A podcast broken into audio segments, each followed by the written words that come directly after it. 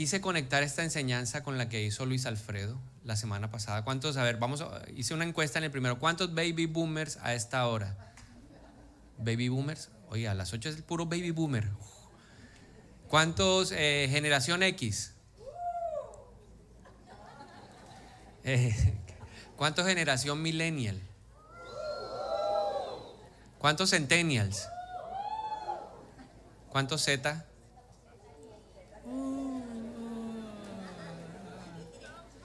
Y hay unos que no saben, no se vieron la enseñanza, entonces YouTube, ¿verdad? Brecha generacionales nos compartió Lucho. Entonces esto está conectado con lo que él habló hace una semana. Y me gustaría comenzar con una pregunta, porque esta pregunta se la hice a varias personas y yo quisiera que usted también meditara en esta pregunta. ¿Cuántos son papás antes de hacer la pregunta? ¿Cuántos tienen el sueño algún día de ser papás? Bueno, entonces todos vamos a respondernos la pregunta. ¿Qué le gustaría dejarle a sus hijos? Esa fue la pregunta que le hice a varias personas. ¿Qué le gustaría dejarle a sus hijos? ¿Cuál es ese legado o esa herencia que a usted le gustaría dejarle? Entonces algunas personas me dijeron, no, yo pienso y lo que he oído de mi abuelo, a mi papá y de mi papá a mí es que el mejor legado que uno le pueden dejar es la educación. ¿A cuánto le han dicho eso? ¿Le dijeron eso alguna vez? Lo mejor que yo le puedo dejar, mi hijo, la plata se va, la plata va, viene, pero lo mejor que yo le puedo dejar es educarlo. Entonces voy a esforzarme para educarlo. Otras personas me dijeron, no, más allá de eso, lo importante es dejarle un legado de valores y principios que le sirvan en la vida. Otras personas me dijeron, no, pues sí, es necesario dejarles también una plataforma económica a través de la cual ellos puedan desarrollar su propio destino futuro. Y le quiero decir que todo eso es bueno, ¿cierto? De pensar en la educación, en comprar el, el, seguro, es educativo, todo eso es muy bueno, pensar en dejarle propiedades, negocios, pero hay algo más grande. La Biblia nos dice que hay una, un legado mayor y ese legado está en Génesis capítulo número 18, versículo número 19. Y esto es un pensamiento de Dios, porque Dios estaba en ese momento a punto de destruir Sodoma y Gomorra y Dios dijo, lo siguiente, dijo, yo lo he elegido, refiriéndose a Abraham, Abraham. Le dijo, yo he elegido a Abraham para que instruya a sus hijos y a su familia a fin de que se mantengan en el camino del Señor y pongan en práctica lo que es justo y recto. Así el Señor cumplirá lo que ha prometido. Entonces, ¿cuál es ese legado mayor a todo lo que hemos hablado en el que nos deberíamos enfocar? En que nuestras generaciones caminen con el Señor y garantizar que ellos pongan en práctica lo que es justo y lo que es recto. De esa manera vendrá la añadidura, porque el Señor dijo, así el Señor cumplirá lo que ha prometido. Y por eso quiero hablarle de este tema que titulamos Marcando las generaciones. De eso quiero hablarle en esta mañana. Dios quiere que nosotros trabajemos para marcar a nuestras generaciones para que no se aparten del camino del Señor. Esto mismo lo expresa el salmista Asaf en el Salmo 78, versículo número 5 al 8. Dice lo siguiente la palabra, la palabra de Dios. Él promulgó un decreto para Jacob, dictó una ley para Israel, ordenó a nuestros antepasados enseñarlos a sus descendientes, para que los conocieran las generaciones venideras y los hijos que habrían de nacer, que a su vez los enseñarían a sus hijos.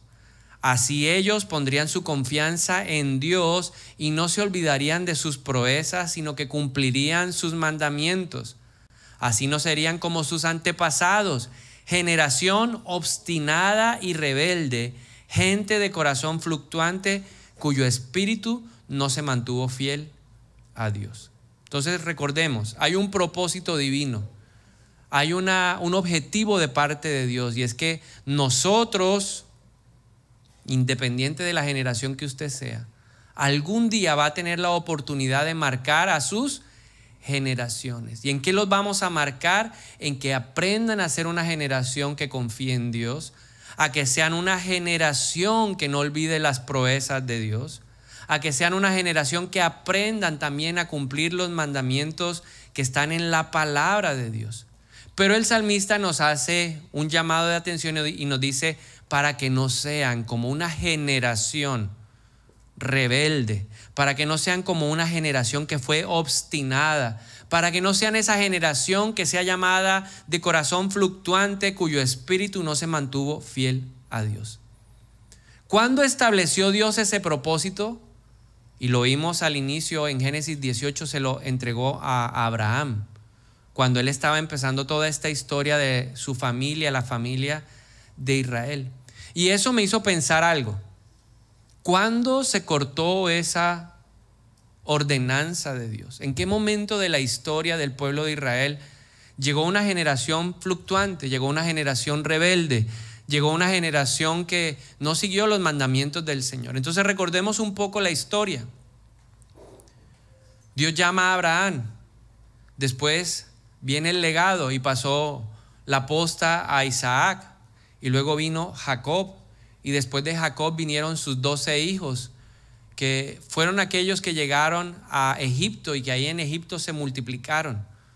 Pero en Egipto ya la generación empezó a perder su identidad como nación, como pueblo de Dios. Y entonces el Señor, después de 400 años, decide llamar a Moisés para que viniera e hiciera el trabajo de llevar ese pueblo esclavo de Egipto hacia la tierra prometida. Y un día el pueblo salió guiado por Moisés y luego con ese cambio generacional, Josué fue el que logró que la generación se estableciera en la nación que Dios les había prometido. Una nación, como dice la palabra de Dios, que era el lugar donde fluían la leche y la miel. Pero ahí Dios les había hecho una advertencia y les dijo, ustedes no vayan a seguir las prácticas de las naciones de ese lugar. Pero fue una generación que olvidó esa ordenanza. Y tenemos en jueces 2.10, que fue una palabra que Luis nos compartió hace una semana, que es el momento clave donde hubo un quiebre en ese plan o en ese propósito de Dios de que las eh, generaciones sean educadas en la palabra de Dios. Dice jueces 2.10 que también murió toda aquella generación. ¿A quién se está refiriendo? A Josué, a Caleb y a todos los que habían visto a Dios hacer grandes cosas. Esa generación que un día en, jueces en Josué 24 le dijo, Señor, mi casa y yo te serviremos. ¿Se acuerda cuando Josué dijo eso? Bueno, yo no sé ustedes, pueblo, hoy quiero confrontarlos, pero mi casa y yo vamos a tomar la decisión de servir al Señor. El hombre que pronunció esas palabras y esa generación que lo acompañaba murió. Porque las generaciones van a pasar, el cielo y la tierra pasan. Pero dice la Biblia que surgió otra generación que no conocía al Señor ni sabía lo que había hecho por Israel. Entonces, si Josué, un unos capítulos atrás había dicho, mi casa y yo serviremos al Señor. Y ahora vemos en jueces 2 que se levantó una generación que no conocía al Señor. ¿Qué pasó? Si está claro o si tenemos claro de que hay una ordenanza, hay un objetivo, un principio divino de parte de Dios, de que instruyamos a nuestros hijos y a nuestra familia para que no se aparten del camino del Señor, ¿qué pasó? Dios nos permite a través de su palabra y el apóstol Pablo en Primera de Corintios 10 nos dice, mire, todo lo que le pasó a Israel es una enseñanza para que nosotros no repitamos los mismos errores. Entonces, hoy podemos aprender de los errores de Israel para no caer en lo mismo, para que nuestras generaciones no se pierdan. Levanten la mano aquellos que quieren que sus generaciones se pierdan. Más de uno hizo le tembló la mano. Ahora levanten la mano los que no quieren que sus generaciones se pierdan. Entonces, ¿esta enseñanza para quién es? Para todos. ¿Qué pasó? ¿En qué fallaron? Pero para responder esa pregunta, primero, antes de responder esa pregunta, ¿qué pasó? ¿Qué fallaron? Hay que entender algo muy importante. Algo que está ligado al objetivo de Dios de enseñar a nuestras generaciones a caminar por la senda del Señor, a no apartarse de ella y que aprendan a hacer lo que es justo y lo correcto. Primero hay que entender quiénes somos responsables de marcar a las generaciones. ¿Quiénes somos responsables? Antes de decirle qué falló, primero es necesario entender entonces quiénes somos responsables. Y usted me va a ayudar a descubrirlo a través de la palabra de Dios. Primeros responsables, Deuteronomio 6, 4 al 9. La Biblia dice, escucha Israel, El Señor nuestro Dios es el único Señor. Ama al Señor tu Dios con todo tu corazón y con toda tu alma y con todas tus fuerzas. Grábate en el corazón estas palabras que hoy te mando. Incúlcaselas a tus hijos. Háblales de ellas cuando estés en tu casa y cuando vayas por el camino, cuando te acuestes y cuando te levantes. Átalas a tus manos como un signo. Llévalas en tu frente como una marca. Escríbelas en los postes de tu casa y en los portones de tus ciudades. Entonces, con base en este pasaje, usted me va a ayudar a determinar quiénes somos los primeros responsables de marcar a nuestras generaciones. La única que lo entendió. ¿Quiénes somos los responsables de marcar a nuestras generaciones? Los padres. Primeros responsables de esa tarea divina somos los padres. ¿Ok? Segundos responsables Vamos a descubrirlo en la palabra de Dios, Deuteronomio capítulo 31, versículo número 9 al 13. Dice la palabra del Señor lo siguiente, Moisés escribió esta ley y se la entregó a los sacerdotes levitas que transportaban el arca del pacto del Señor y a todos los ancianos de Israel.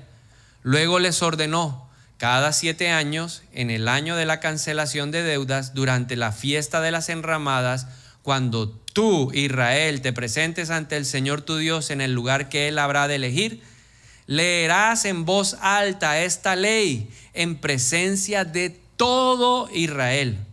Y para que les quedara claro, Moisés dice, reunirás a todos los hombres, mujeres y niños de tu pueblo y a los extranjeros que vivan en tus ciudades para que escuchen y aprendan a temer al Señor tu Dios y obedezcan fielmente todas las palabras de esta ley.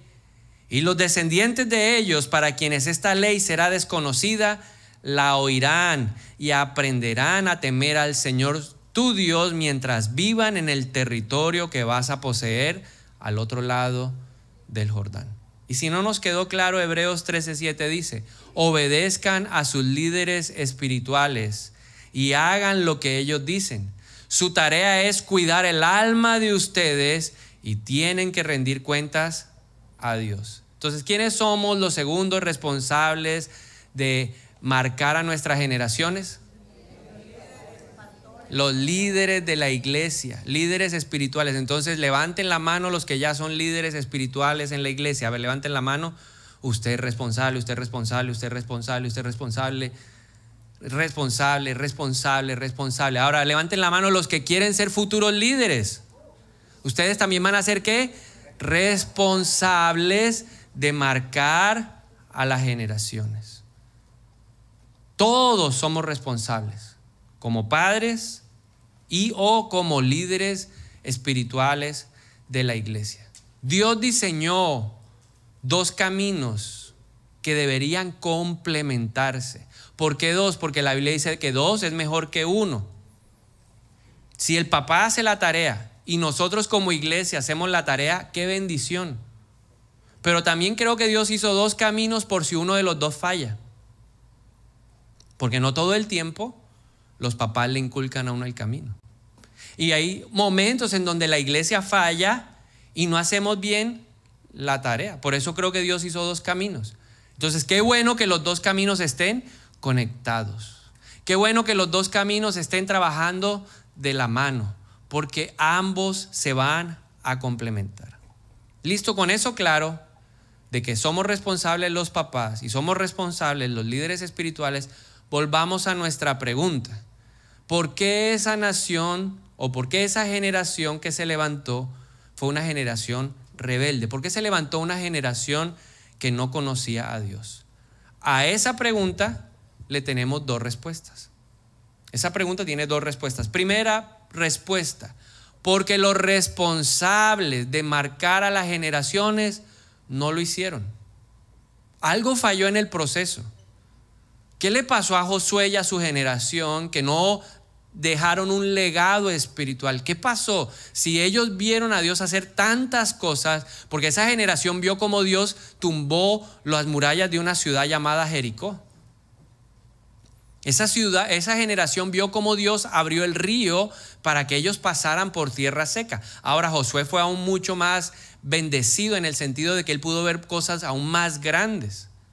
Él vio el maná, él vio como Dios dio agua de la peña, pero ¿qué pasó? ¿Por qué no pudieron marcar a sus generaciones? Algunas razones que podemos intuir de la palabra, de pronto a ellos les faltó intencionalidad. No fueron intencionales.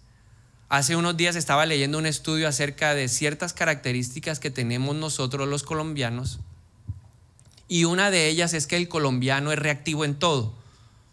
¿Cuándo va al médico un colombiano? cuando ya está aquí llevado, que le duele aquí, que no le funciona allá.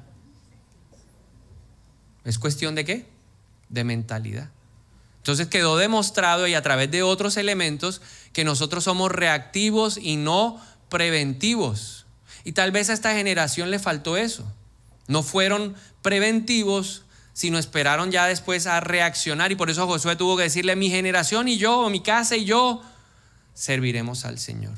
Pero también puede ser que fueron una generación egoísta. La Biblia nos da un ejemplo de alguien que solo pensó en él y en su generación. Se llama el rey Ezequías. ¿Verdad? Dios le dio una palabra a través del profeta y le dijo, va a venir un tiempo muy difícil para la nación. Va a, va a venir un tiempo difícil donde los caldeos a los que tú les mostraste todo lo que había aquí en el templo, van a venir y se van a llevar a la gente. Pero Dios te dice que no va a ocurrir en tu generación. ¿Y cuáles fueron las palabras del rey Ezequiel? Dijo, uff, gracias a Dios no me, no me toca verlo. ¿Y qué nos deja ver esas palabras? Que Ezequías era egoísta, estaba pensando nomás en su generación. ¿Por qué a veces no, le, no marcamos las generaciones? ¿O por qué ellos no pudieron marcar las generaciones? Porque hubo irresponsabilidad porque ellos no entendieron que como padres eran responsables. Porque los que ejercían el liderazgo espiritual no entendieron que ellos tenían una responsabilidad delante de Dios. Pero también pudieron fallar en ese proceso de marcar las generaciones porque no hubo liderazgo. Nadie tomó la vocería y nadie dijo, yo voy a enseñar. A falta de papá, pues la mamá. Y si no hay mamá, el hermano. Pero alguien debería tomar el liderazgo en la casa. Alguien debería tomar el liderazgo en la iglesia. Entonces, esas razones pudieron llevar a que esto se presentara. Entonces, primera respuesta, ¿por qué fallaron? Porque no se levantó el responsable de marcar las generaciones. Ahora, le quiero compartir algunos ejemplos que contrastan entre papás de la Biblia que no hicieron la tarea y papás de la Biblia que sí lo hicieron.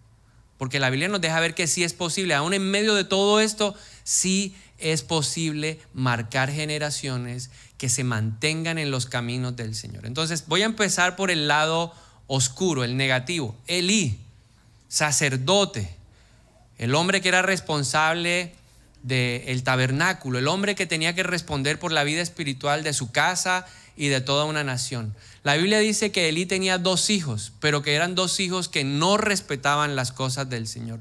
Los hijos de Elí eran borrachines, los hijos de Elí eran fornicarios. Pero no con cualquier clase de personas. Las niñas que venían a la iglesia eran las niñas de las que ellos se aprovechaban. Se tomaban las ofrendas del Señor.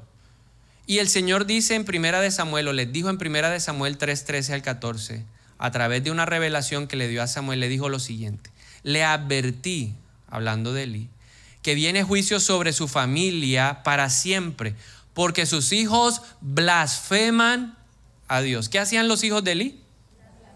¿Y usted sabe qué es blasfemar? Hablar mal de.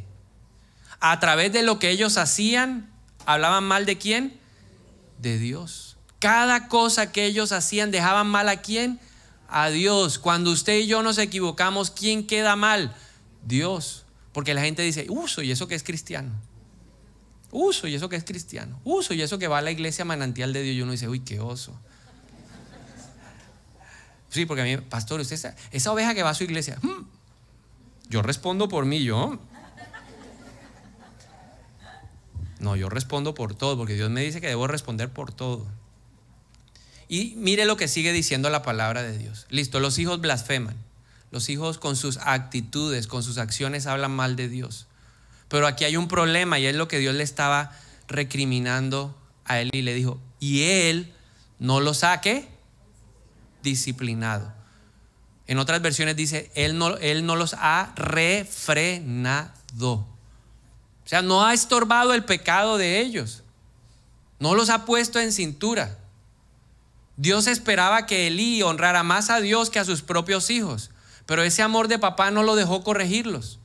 Y los hijos se levantaron y no pudieron ser los sucesores. Entonces, ojo, que nosotros estamos llamados como padres a qué? A estorbar el camino de pecado.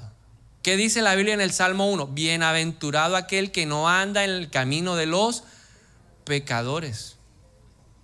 Yo soy el primero que tiene que estorbar el pecado como papá. Yo soy el primero que tiene que pararse en la brecha, no dejar que mis hijos se aparten del camino del Señor. Pero yo tengo que ser consciente y responsable de eso. Pero así como Elí se equivocó, en esa misma temporada o en ese mismo tiempo surgió una mujer llamada Ana. ¿Quién es Ana? En primera de Samuel capítulo 1 nos dice que era esposa del Cana. El Cana tenía otra esposa que se llamaba Penina y Penina le hacía la vida imposible porque Ana no podía tener hijos. Y ahí en Primera de Samuel capítulo 1 nos dice que Ana se fue al templo allá a orar, al, tabernáculo donde estaba el Señor, el arca, y empezó a orar. Y Elí vino y la vio y dijo, usted está borracha. Pero él dijo, no estoy borracha, le estoy clamando a Dios. ¿Y qué le estaba pidiendo a Dios en Primera de Samuel capítulo 1? Un hijo, dame un hijo, Señor. Y te prometo que si tú me das ese hijo, yo te lo voy a consagrar, te va a servir a ti todo el tiempo. Y eso es lo que marca la diferencia entre Elí y Ana. Ana tenía un corazón o un espíritu diferente, porque ella no pensaba en tener hijos para satisfacerse ella misma. Ella estaba pensando en hijos que le fueran productivos al reino de Dios. Yo puedo hoy querer que mi hijo sea ingeniero, porque una vez le preguntó, ¿qué quiere usted de su hijo? No, yo quiero que mi hijo sea ingeniero. Yo quiero que mi hijo sea abogado. Yo quiero que mi hijo siga mi legado contador. Yo quiero que mi hijo sea empresario. ¿Está mal eso? No. Pero pocas veces uno oye a las personas, a los papás diciendo, yo quiero que mi hijo sea un siervo de Dios. Yo quiero que mi hijo sea útil en el reino de Dios. ¿Y qué pensó Ana? Yo le quiero pedir un hijo a Dios, no para que me quite lo oprobio y para decirle a Penina, aquí yo también tengo hijos. Yo quiero tener un hijo que marque generaciones. Porque Samuel fue un hombre que marcó generaciones. Fue un hombre grande. Dios lo, lo, vio tan grande que le dio la oportunidad no solamente de ser sacerdote, sino dijo, Samuel puede ser juez y Samuel puede ser profeta. Porque en ese tiempo dice la Biblia que escaseaba la palabra de Dios. Pero a través de Samuel que se recuperó y marcó una generación. ¿Pero por qué? Porque hubo una mamá que tuvo visión espiritual y que hizo todo lo necesario para que esa visión se materializara. Yo estoy seguro de que Ana, mientras Samuel empezó a gatear, mientras Samuel empezó a caminar, mientras Samuel hizo sus primeros años en el colegio, le enseñó la palabra. Ella se la enseñó, porque la Biblia dice que cuando yo instruyo al niño en su camino, cuando sea grande, no se apartará de él. Y está demostrado científicamente, la neurociencia nos ha enseñado que el mejor espacio en donde son esponjas son los primeros años de edad. Y por eso la Biblia dice que ella no lo dejó hasta que lo destetó. En ese tiempo, destetar a un niño se hacía a los siete años, seis, siete años. O sea que la mamá tuvo el tiempo suficiente y le invirtió el tiempo necesario para que Samuel fuera el hombre que fue. Amén. Samuel llegó a ser un hombre grande, pero porque ella tenía una visión él, por encima de ser médico, abogado, ingeniero, chef, lo que sea, él va a ser un hombre de Dios. Ella va a ser una mujer de Dios. Ellos les van a servir al reino. Ellos van a ser útiles para Dios. Porque a eso Dios nos llamó. La bendición de nosotros son los hijos. Pero el Señor dice que son flecha que hay que lanzar, apuntar de manera apropiada. Porque nuestros hijos tienen propósito. Pero un propósito espiritual. Hay una labor espiritual que Dios está esperando que ellos desarrollen. Y por eso cuando uno lee la palabra de Dios encuentra detalles tan particulares pero que son muy profundos. Y la Biblia dice que ella lo llevó a donde estaba y le dijo, aquí está, voy a dejar a mi hijo como yo lo prometí, lo voy a consagrar al Señor, él va a servir aquí. Pero luego dice la Biblia que año tras año ella iba a visitarlo. Y no solamente le llevaba el mecato, no solamente le llevaba las papas fritas, el brown y la gaseosa, no, dice que le llevaba algo más importante. Todos los años le llevaba una túnica. ¿Por qué? Porque ella dijo, Él va a ser sacerdote. Él va a ser el profeta de Dios. Él va a ser el evangelista. Él va a ser el pastor. Y por eso ella hizo todo lo necesario para que Samuel lo tuviera que presente. Le hablaba y le decía, tú vas a hacer esto, tú vas a hacer esto. Le recordaba el propósito de Dios para su vida. Ahora, como líderes espirituales, Dios nos da hijos espirituales. Pablo tuvo hijos espirituales. La Biblia no nos habla de que él tuvo hijos naturales, pero sí tuvo hijos espirituales. Timoteo fue un hijo espiritual. Tito fue un hijo espiritual. Bernabé tuvo a hijo espiritual a Juan Marcos, el que escribió el Evangelio. Entonces nosotros como líderes espirituales tenemos responsabilidades para que nuestros hijos espirituales no se aparten del camino del Señor. Aquí están los ejemplos que se contrastan. El primero en Malaquías 2, 7 al 8. Dice, las palabras que salen de la boca de un sacerdote deberían conservar el conocimiento de Dios y la gente debería acudir a él para recibir instrucción porque el sacerdote es el mensajero del Señor de los ejércitos celestiales. Entonces, el líder que tiene que hacer? Hay que instruirse, hay que capacitarse, hay que formarse en la palabra, porque cuando la gente viene a donde uno, ellos están esperando que uno les dé un consejo bíblico. No un, consejo de lo que yo creo, de lo que yo pienso, de lo que yo siento, en mi experiencia, eso no le interesa a la gente. Mis hijos espirituales están interesados en que yo le diga, ¿qué dice la Biblia de esto? ¿Qué dice la Biblia acerca de hacer negocios? Enséñeme a hacer negocios. ¿Qué dice la Biblia frente a las relaciones? ¿Cómo puedo yo llevar un noviazgo que le agrade a Dios? ¿Cómo enfrentar los desafíos de la vida? Cuando vienen pruebas, dificultades, aflicciones, ¿cómo las enfrento? Por eso un líder tiene que estar preparado. Por eso Pablo en Primera de Timoteo dice 5:22 dice, "Nunca te apresures a nombrar líderes de la iglesia." Por eso en Primera de Timoteo 3 se habla de tantos requisitos, que no sea un neófito, un recién convertido. Se necesita que ya haya pasado agua por debajo de ese puente para que esa persona demuestre que verdaderamente es cristiano que vive la Biblia. Porque nosotros los líderes espirituales nos convertimos en referentes, para bien o para mal. Mire lo que sigue diciendo la palabra de Dios. No obstante, ustedes sacerdotes han abandonado los caminos del Señor. Sus instrucciones hicieron que muchos cayeran en pecado corrompieron el pacto que hice con los levitas, dice el Señor de los ejércitos celestiales. Un joven se me acercó un día y me dijo, ¿puedo ser yo líder de su hijo? Yo le dije, claro, pero prepárese, porque sobre usted va a correr la sangre de él. Porque en Ezequiel 3 Dios dice que si Dios me habla a mí algo, de una oveja y yo no se lo digo, y esa persona se extravía o se pierde por causa de que yo no dije lo que tenía que decir, ¿a quién le van a pedir cuentas? A mí.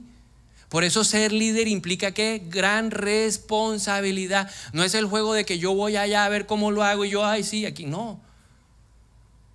Pero la Biblia también dice ahí en Ezequiel 3 que si Dios me dice algo y yo se lo digo a la persona y la persona se arrepiente, esa persona se salva y su sangre ya no corre o la responsabilidad ya no recae directamente sobre mí.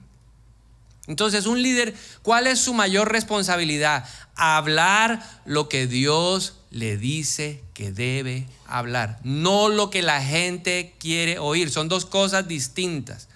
Porque nosotros muchas veces pedimos una cita para que nos digan lo que queremos oír, pero nosotros necesitamos oír lo que Dios tiene que oír. Por eso el líder no puede tenerle miedo al hombre. Yo digo lo que Dios manda decir. Busco las mejores palabras.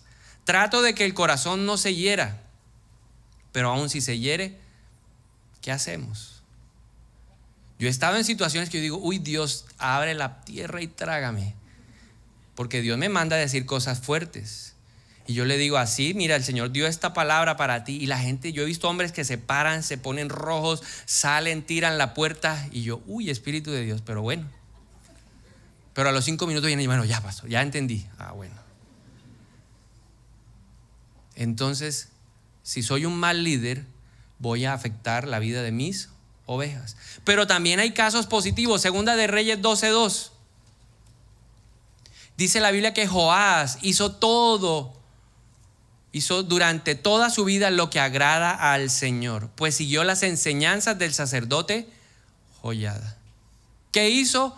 todo lo que es agradable a los ojos del Señor, porque alguien, un líder espiritual, le enseñó y usted lo lee así como apartadito y no entiende, pero cuando uno empieza a buscar quién era el papá de Joás, el papá de Joás se llamaba Ocosías.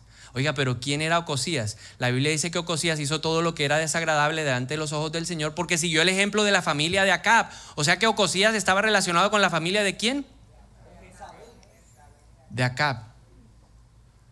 Resulta que la mamá de Ocosías se llamaba Atalía y Atalía era hija de Jezabel y de Acab.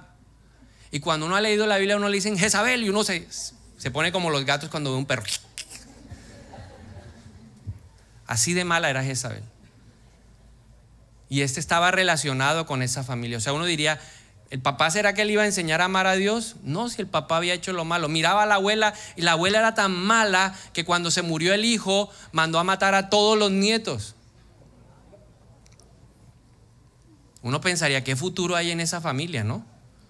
Pero Dios usó a un líder espiritual para levantar a un hombre que fue bueno delante de los ojos del Señor. O sea que como líder sí puedo influir en la vida espiritual y en la vida de cada persona.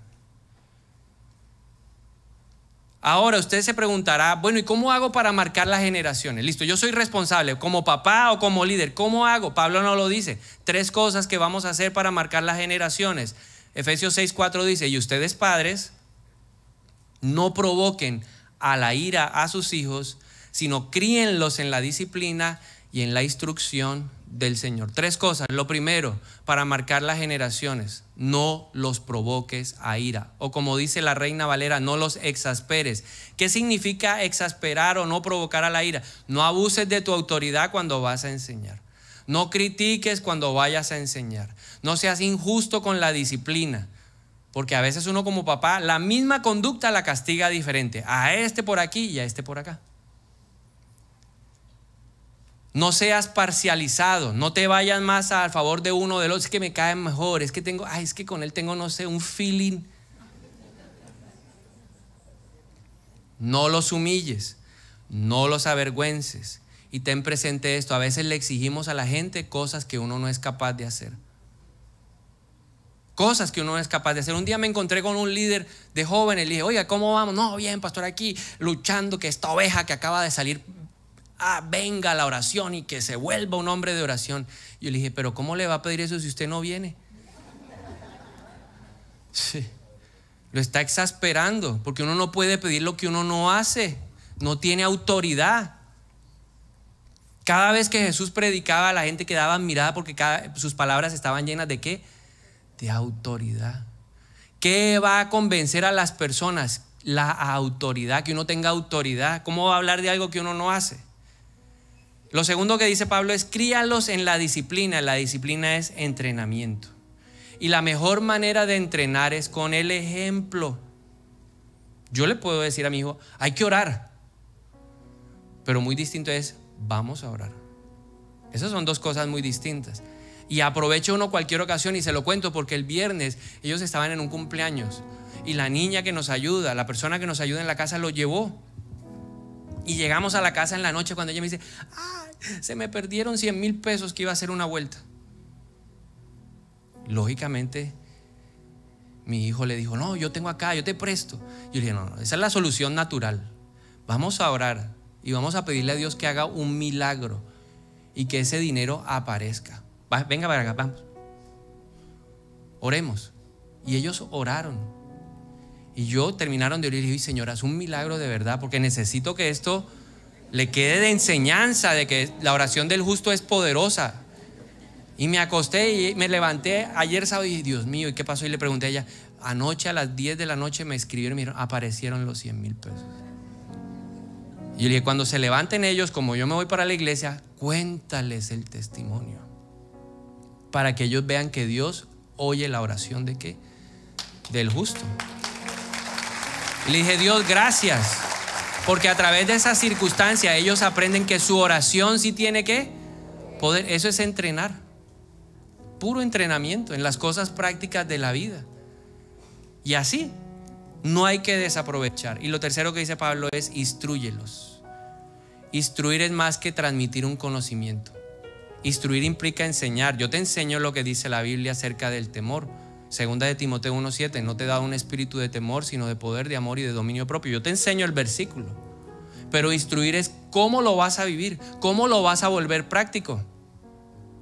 Pablo habla acerca de que debemos cuidarnos de los pecados sexuales. ¿Por qué? Porque atentan contra el templo del Espíritu Santo. Esa es la enseñanza, pero la instrucción es sentarme con el joven y decirle, no hay mejor regalo para tu futura esposa que tú llegues virgen. A Dios le agrada que tú te guardes, que tú seas puro. Esa es la instrucción. Eso es lo que Dios quiere. Dios quiere que yo le enseñe que no debemos embriagarnos con vino, en lo cual hay disolución. Yo se lo enseño, ahí está en Efesios capítulo 5. Pero Dios quiere que tú lo vivas que tú lo puedas interiorizar y llevar a cabo. Instruir no solamente es enseñar, instruir es que el conocimiento se haga vivo. Instruir significa corregir. Así no se habla, así no se hace. Esto no le agrada a Dios. Cuando el esfuerzo de los padres y de la iglesia se unen, tenemos Timoteos. Segunda de Timoteo 1.5, Pablo le dice a Timoteo, me acuerdo aquí a la distancia de tu fe sincera. Pablo lo reconoce como un hombre de fe, pues tú tienes la misma fe de la que primero estuvieron llenas tu abuela Loida y tu madre Eunice. ¿Quién le enseñó a ser, un hombre de fe? ¿Fue la iglesia? Fue su familia. Y Pablo se lo reconoce. Dice, tu abuela y tu mamá hicieron un muy buen trabajo, pusieron las bases sobre las cuales la iglesia pudo venir a edificar para que tuvieras una vida plena en el ministerio de Cristo. Fue la iglesia la que lo complementó, pero la que puso la partida fue su casa. Y luego Pablo en 2 de Timoteo 3, 10 al 11 dice, tú en cambio has seguido paso a paso mis enseñanzas, mi manera de vivir, mi propósito, mi fe, mi paciencia, mi amor, mi constancia, mis persecuciones, mis sufrimientos. Pablo le dijo, así se vive el sufrimiento. No le dijo, en el sufrimiento uno hace 25 días de ayuno. Le dijo, hermano, yo estoy sufriendo. Venga y vea cómo un hombre de Dios pasa el sufrimiento. Aprenda de mí. Usted quiere ver cómo enfrenta uno la enfermedad y cuando Dios, usted siente que no le está respondiendo así. Porque Pablo dice en la Biblia que le pidió tres veces que le quitara el aguijón. Pero Dios no se lo quitó. Le dijo, bástate mi gracia porque mi poder se perfecciona en tu debilidad. Fue el ejemplo. Así se vive en la abundancia, así se vive en la escasez, así aprendemos a decir que todo es basura al lado de Cristo. Pero Timoteo no, no fue, usted tiene que ir a la iglesia. Timoteo, hoy es domingo, lo espero para que se levante. No, Timoteo veía a un padre espiritual que amaba la casa de Dios, amaba la presencia de Dios. No tuvieron que obligarlo, porque él dijo, yo quiero lo que él tiene. Yo quiero ser como él es. Por eso Pablo dijo, imítenme a mí, así como yo imito a Cristo. Eso no lo dice cualquiera, lo dice alguien que tiene autoridad, que sabe que la gente lo va a evaluar y que la gente lo va a juzgar, pero él tenía la autoridad suficiente porque era un hombre de Dios. Y Timoteo aprendió de un gran hombre de Dios. Y por eso Timoteo se convirtió en un pilar importante de la iglesia. Fue pastor de una iglesia. Y fue un hombre que marcó también generaciones, producto de esa inspiración. Y finalmente la segunda respuesta, la primera es, esa generación falló o se levantó una generación que no conocía a Dios, porque los responsables de marcarla no lo hicieron. Pero hay una segunda respuesta que también debemos interiorizar y es, ¿cuál es mi respuesta frente a la instrucción? ¿Cuál es mi respuesta frente a la disciplina de mis padres o de mis líderes espirituales? ¿Cómo respondo yo?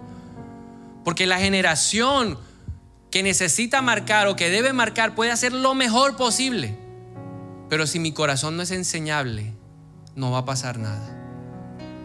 Yo he estado, he escuchado, he sido testigo de personas que dicen, ay, va a predicar este, e, e, esta generación Z, ay, va a predicar este millennial. Como soy baby boomer, ¿qué me va a enseñar ese pelado? No tiene el corazón enseñable. ¿A mí qué me va a enseñar mi papá? ¿Qué me va a enseñar mi mamá? Ay, no, ese líder. Ay, no, yo quería que fuera el pastor. Lo he escuchado muchas veces. Pero hay que estás haciendo, menospreciando la enseñanza, la instrucción y el consejo de Dios, que viene a través de nuestras autoridades, sea el papá, la mamá o sea el líder espiritual. Entonces, si tú quieres ser la generación que se deja marcar, debes pedirle a Dios que te dé un corazón enseñable. Por eso la palabra de Dios dice que eh, ahí en, en, Hebreos 13 dice que deberíamos dejarnos enseñar por ellos. Déjese enseñar. Si usted cree que es un hombre de Dios, Dios le va a hablar a través de él. No es el hombre el que habla, es el Espíritu de Dios que está en nosotros. Déjese enseñar y a usted le va a ir bien. Amén. Entonces quiero invitarlo a que se ponga de pie un minuto y reflexionemos hoy sobre esa tarea de marcar a las generaciones. Gracias Señor. Y como papá o como líder o como futuro líder, yo levanto mis manos y te doy gracias. Porque crees en mí. Porque tú me dices lo que le dijiste a Abraham. Te elegí. Yo te elegí. No fui yo el que decidió hacer la tarea. Fuiste tú, Dios. Y yo te doy gracias. Porque me elegiste para instruir a mis hijos para instruir a las generaciones. Y hoy oramos en el nombre de Jesús para que lo podamos hacer con diligencia, con responsabilidad, Padre. Espíritu de Dios, pon en nosotros el querer como el hacer. Que en mí arda la pasión de Jeremías, el fuego en mis huesos, para levantarme y ser el entrenador, el instructor de mis generaciones. En el nombre de Jesús. Y como generación que recibe la instrucción, también oramos, Padre, en esta mañana para tener un corazón enseñable. Ayúdame a no despreciar, a menospreciar la instrucción, el consejo, el entrenamiento de mis autoridades familiares, filiales, pero también de mis autoridades espirituales. Te lo pedimos en esta mañana, en el nombre de Jesús. Amén y amén.